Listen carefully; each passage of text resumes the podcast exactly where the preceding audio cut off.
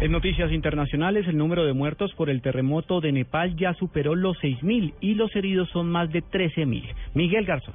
Hasta el momento, la cifra de fallecidos en el sismo es de 6.166 personas y la de heridos de 13.232, según informó el Ministerio del Interior de Nepal a través de su Centro Nacional de Coordinación de Emergencias. Al menos 130.000 viviendas resultaron totalmente dañadas y cerca de 85.800 parcialmente afectadas, de acuerdo al mismo organismo. Además, el sismo ocasionó cerca de 2,8 millones de desplazados en un país que tiene una población de 28 millones de habitantes, según datos de organismos de las Naciones Unidas, que estiman que serán necesarios durante los próximos tres meses unos 415 millones de dólares en ayuda, de los que hasta ahora se han recibido un poco más de 22 millones. Miguel Garzón, Blue Radio.